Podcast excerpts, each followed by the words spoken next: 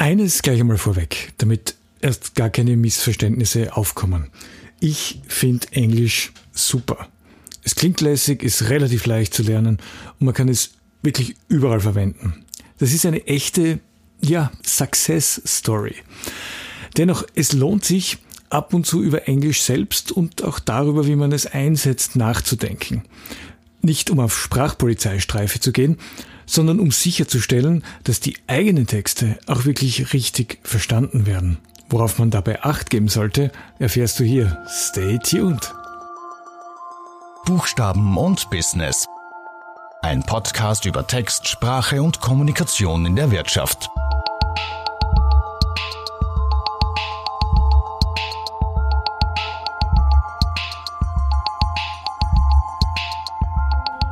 Ja, hallo, guten Tag und Servus. Ich bin Stefan Schwar, Texter, Lektor und Vermittler von allen möglichen Inhalten zu den Themen Text, Sprache und Kommunikation und wie man damit in der Wirtschaft erfolgreich ist.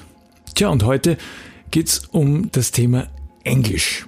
Ein großes Thema, ein sehr emotionales Thema, ein Thema, bei dem die Wogen regelmäßig hochgehen. Ich habe in der Vorbereitung zu dieser Folge, das war so im Mitte Juli 2020 eine Headline, Headline, also eine Schlagzeile in der Online-Ausgabe der Kronenzeitung gelesen, die äh, lautete Wanderer in Canyon von Wassermassen eingeschlossen. Gut, das wäre ja noch nicht das Problem gewesen, aber der Canyon war nicht in den USA, sondern in Tirol. Und das darf natürlich nicht sein. Das Forum war dementsprechend erzürnt und bestürzt über den Niedergang und den Untergang der deutschen Sprache. Und es zeigt sich wieder einmal sehr gut, dass dieses Thema enorm aufgeladen ist. Ich sage es hier noch einmal, ich habe es schon in der Eingangsmoderation gesagt, ich bin kein Sprachpolizist. Ich verwende selber Englisch. Ich sage stay tuned, wenn ich will, dass du bei dieser Podcast-Folge dabei bleibst. Und ich habe einen relativ unkomplizierten und lockeren Umgang damit. Ich weiß aber, dass das viele Menschen nicht so sehen und darüber lohnt es sich hier und da, sich Gedanken zu, zu machen. Das erste, was man natürlich sagen muss, Englisch hat enorm viel positive Seiten. Es ist super. Es ist eine einzige Erfolgsgeschichte. Wäre Englisch ein Produkt, es wäre Weltmarktführer, schlicht und ergreifend und uneinholbar, zumindest im Moment. Also Englisch hat's irgendwie wirklich geschafft. Das hat natürlich Auswirkungen, klarerweise. Das hat Auswirkungen in der Wirtschaft. Es hat natürlich auch Auswirkungen in der Wissenschaft, Englisch ist Kongresssprache, Englisch ist Fachsprache in vielen Branchen, in Technik, in IT, aber natürlich überall dort, wo man sich sprach- und länderübergreifend miteinander verständigen möchte. Viele Branchen brauchen Englisch regelrecht für die eigene ja, ähm, äh, Credibility, nennen wir es einmal so. Die Frage, die sich aufdrängt, warum ist Englisch so erfolgreich? Warum ist es nicht Französisch oder gar Deutsch? Nun, ich meine, ein Grund liegt sicherlich darin, dass die Grammatik relativ leicht zu erlernen ist. Englisch ist auch sehr kurz und dadurch sehr, sehr effektiv und sehr, sehr effizient. Ja? Im Bereich der Lexik, also im Bereich der Wörter. Handy versus Mobiltelefon. Ja, ich weiß, Handy ist wieder eine eigene Geschichte. Aber diese kurzen und prägnanten Wörter sind natürlich schon mitverantwortlich dafür, dass Englisch so gut geht, um es salopp zu formulieren.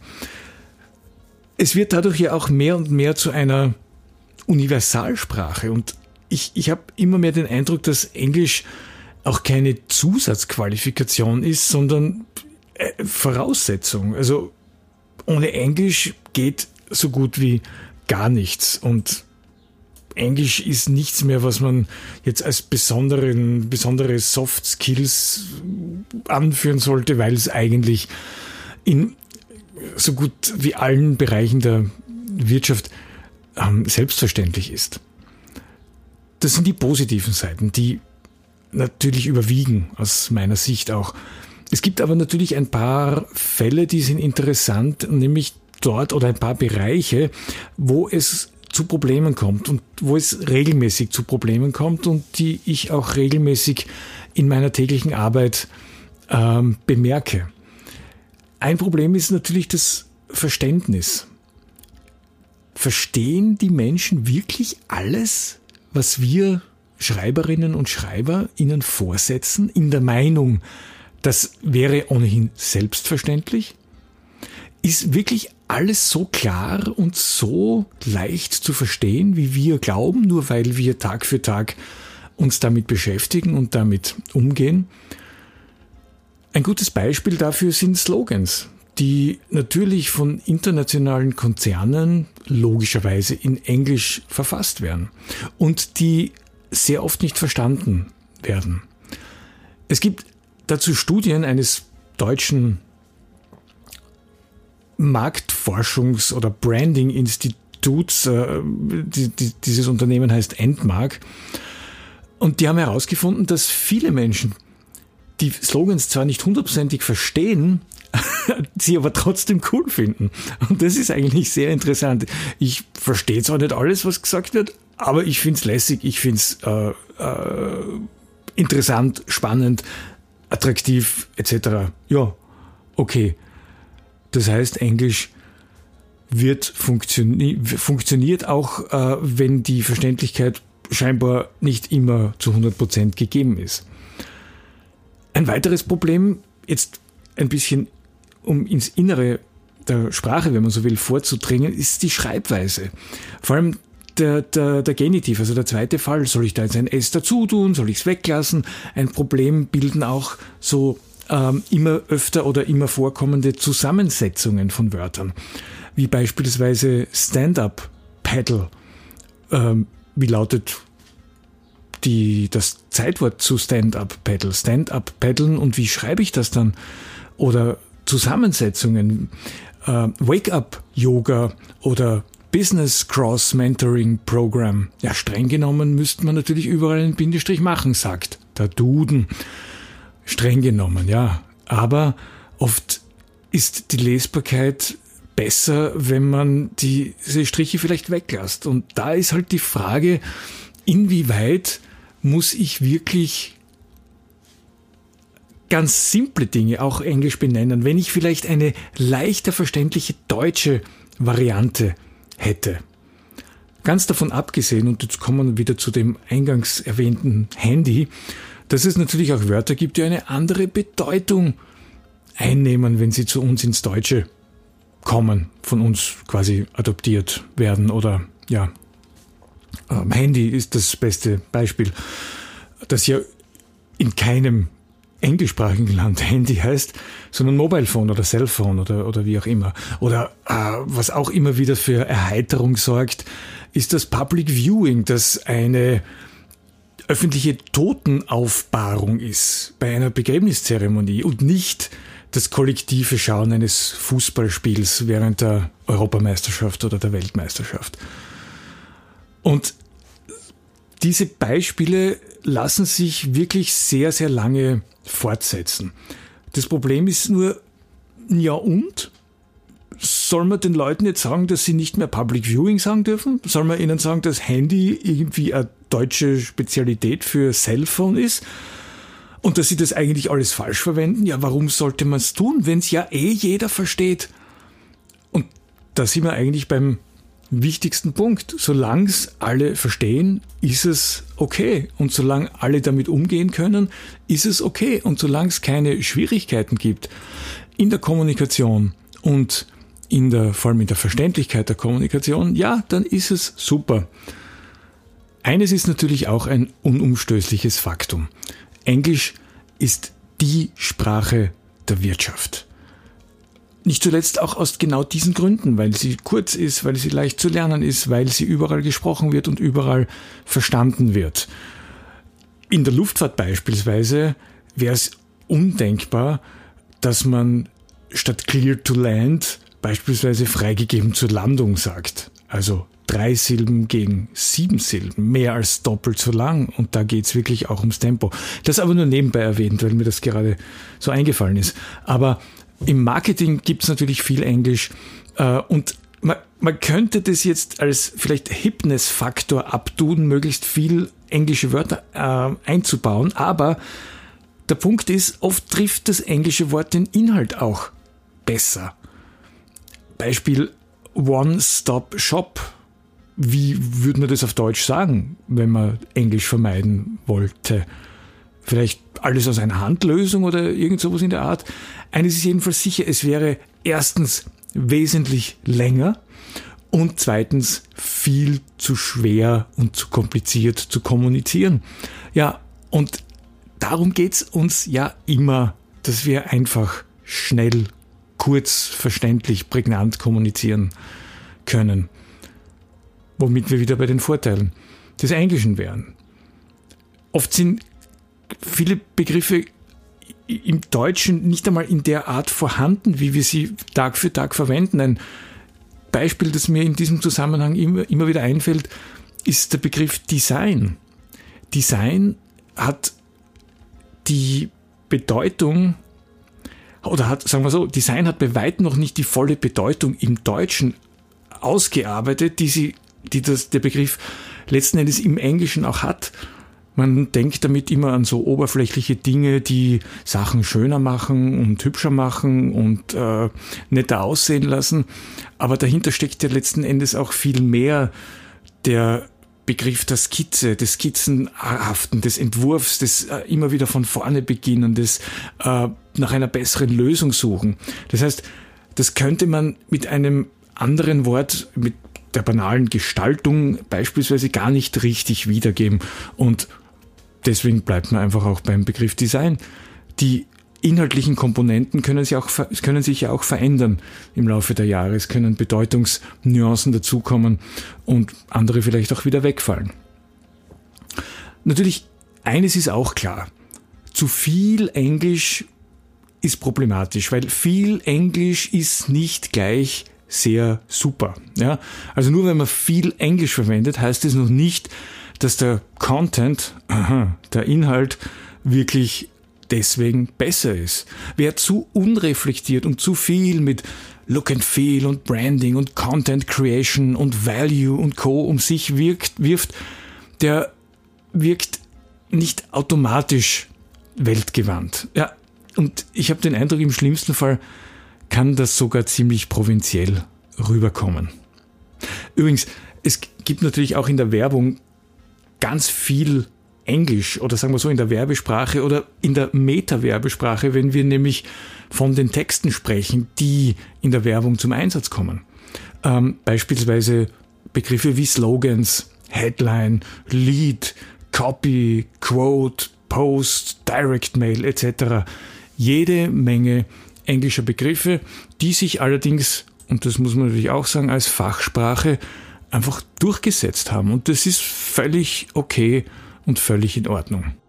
Die Frage ist jetzt, wie kann man Englisch sinnvoll und wohldosiert einsetzen und wie kann man es so einsetzen, dass das Kommunikationsziel nicht aus den Augen verloren wird. Ich orientiere mich da immer an drei Punkten. Erstens verständlich bleiben, zweitens nicht angeben und drittens nicht übertreiben. Verständlich bleiben ist klar, das ist das, was über jeder Kommunikation als oberste Prämisse ohnehin gilt. Nicht angeben, ja, da sind wir bei dem, was wir schon ein bisschen auch angesprochen haben, also nicht äh, damit prahlen, nicht zu viele Dinge verwenden und das führt auch dann direkt zum dritten Punkt, dass man es einfach nicht übertreibt und hier nicht den Rahmen sprengt. Man muss auch sagen, dass Englisch auch eine Frage des Unternehmens ist. Passt es zur Branche? Ist es üblich oder ist es eher weniger üblich? Das sind auch Dinge, die man berücksichtigen sollte. Ein paar Dinge sollte man aber definitiv vermeiden aus meiner Sicht, wenn man sich mit dem Thema Englisch und der Einfluss oder die Verwendung von englischen Wörtern in Texten beschäftigt. Zum einen, man sollte keine privaten Normen aufstellen, welcher Art auch immer, dass man das nur auf Englisch sagen darf und das wiederum nur auf Deutsch sagen darf. Das ist immer dann schwierig, wenn so persönliche Befindlichkeiten von äh, im Management auf die gesamte Kommunikation dann übertragen werden sollen. Also dass man auf keinen Fall äh, englische Wörter verwenden soll, dass man alles auf Deutsch sagen soll. Das ist sehr, sehr schwierig, weil es die Menschen und die Mitarbeiter einfach behindert. Weil es schwierig ist durchzuhalten. Solche ähm, privaten ähm, Normen sind sehr kontraproduktiv. Was ich auch unbedingt vermeiden würde, sind Eindeutschungen, wie beispielsweise Leitseite statt Homepage, äh, beziehungsweise äh, ja, Homepage. Gerade Deutsch hat da ja eine historische Belastung und das könnte dann auch durchaus im Image nach außen ein bisschen nach hinten losgehen. Ganz davon abgesehen, dass es einfach nicht notwendig ist und auch irgendwie ein bisschen peinlich wirkt. Und das führt mich dann zum dritten Punkt. Man sollte nicht im Gestern stecken bleiben. Es gibt kein sprachliches Früher war alles besser. Das ist, das sind Vorstellungen von einer besseren Sprache, von einer reineren Sprache, die wirklich sehr, sehr überholt sind und im schlimmsten Fall wirklich äh, ungute Assoziationen hervorrufen können. Und um gleich daran noch einmal anzuknüpfen, der Niedergang oder der sogenannte Niedergang der Sprache, der findet definitiv nicht statt. Er hat nicht stattgefunden, er findet nicht statt und er wird auch niemals stattfinden, weil es keinen Niedergang gibt. Es gibt nur Veränderung. Seit immer und ewig. Die Sprache Goethes war nicht besser als die Sprache, die wir heute sprechen. Und die Sprache, die wir heute sprechen, wird nicht besser sein als die Sprache, die Menschen in 200 Jahren sprechen werden. Und das sind wir lustigerweise jetzt wieder ein bisschen beim Ausgangspunkt, nämlich bei unserem Canyon. Ob das nun Schlucht heißt oder Canyon, ist für sich genommen vollkommen egal. Mir hat das dann aber nicht losgelassen und ich habe ein bisschen recherchiert und äh, mehrere Meldungen zu dieser Meldung gesucht und habe dann gemerkt, dass es sehr oft in Anführungszeichen geschrieben wurde. Und zwar heißt er ausgesprochen oder ganz geschrieben Sulzelbach Canyon. Wahrscheinlich, weil man dort auch, ja genau, Canyoning betreiben kann. Das heißt, es ist hier ganz klar eine touristische Positionierung, die eine Rolle spielt. Darüber kann man natürlich auch sprechen, denn gerade auch im Tourismus gibt es sehr viele englische Begriffe, die zum Teil nicht immer sehr leicht verständlich sind. Vor allem dann, wenn es um auch Wortwitze geht, die sehr schwer äh, nachzuvollziehen sind. Aber das ist vielleicht ein eigenes Thema. Aus, aus rein sprachlicher Sicht kann man aber Entwarnung geben, denn die Tiroler, die werden auch in Zukunft Schlucht sagen und nicht Canyon. Tja, das war's für heute. Wenn du mehr von mir wissen willst, dann schau auf meine Homepage www.ad-literam.at. Dort gibt's Blogbeiträge rund um die Themen Text, professionelles Schreiben, Sprache und Kommunikation. Schau auch nach, was es auf Facebook gibt unter www.facebook.com slash adliteram.at und ja, vielleicht hörst du dir auch die eine oder andere Folge dieses Podcasts hier an. Alle Links und alle Informationen findest du in den Show Notes. Danke fürs Dabeisein, mach's gut, bis zum nächsten Mal und take care.